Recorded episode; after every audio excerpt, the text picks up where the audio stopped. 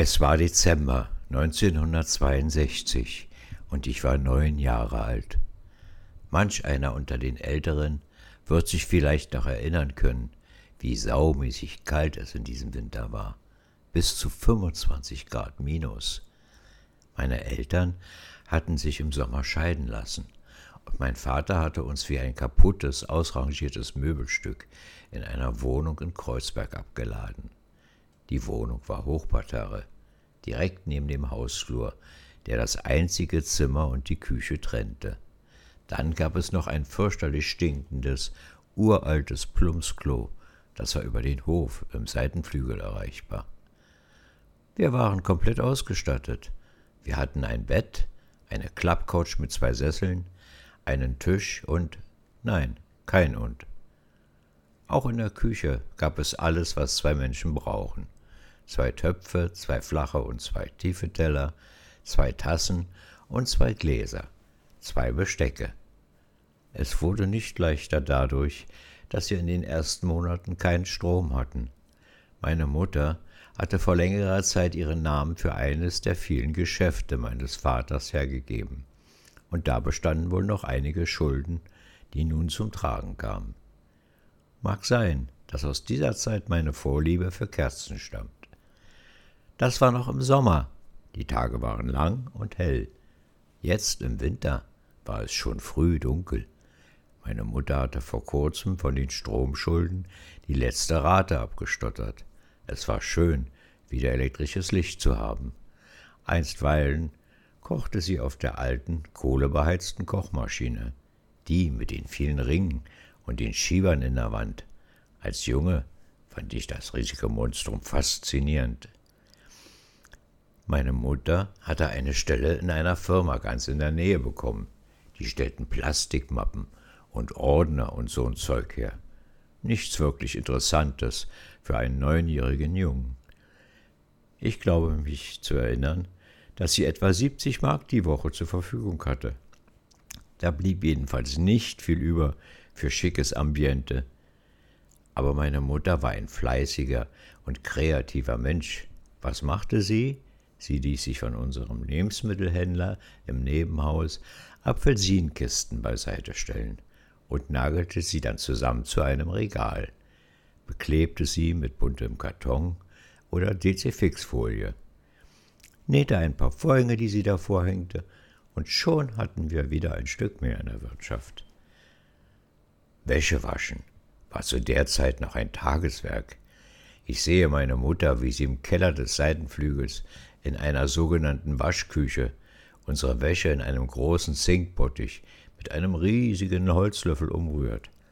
Die baumwollene Unterwäsche musste gekocht werden.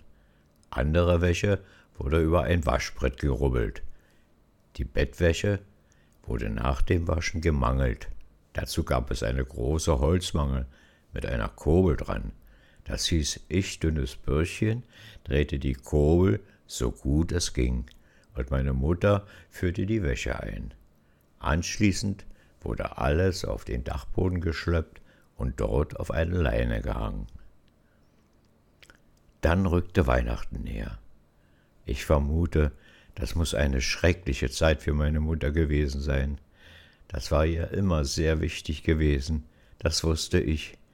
Weihnachten, das war die Zeit, das Heim zu schmücken, Plätzchen zu backen, mit Nelken gespickte Bratäpfel in der Ofenröhre, herrlicher Duft in der ganzen Wohnung, geheimnisvolle Geschenke hübsch verpacken, und die ganze Familie kommt zusammen. Aber dieses Jahr gab es nichts davon, nur eine kalte, ungemütliche Wohnung, kein Geld für schöne Sachen oder Geschenke für die Kinder. Es muss sehr schwer für sie gewesen sein.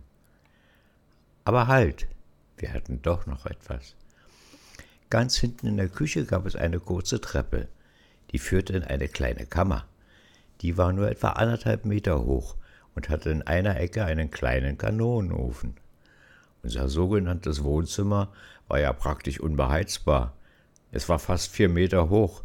In einer Ecke stand ein schmaler, dreieckiger Kachelofen, der fast genauso hoch war.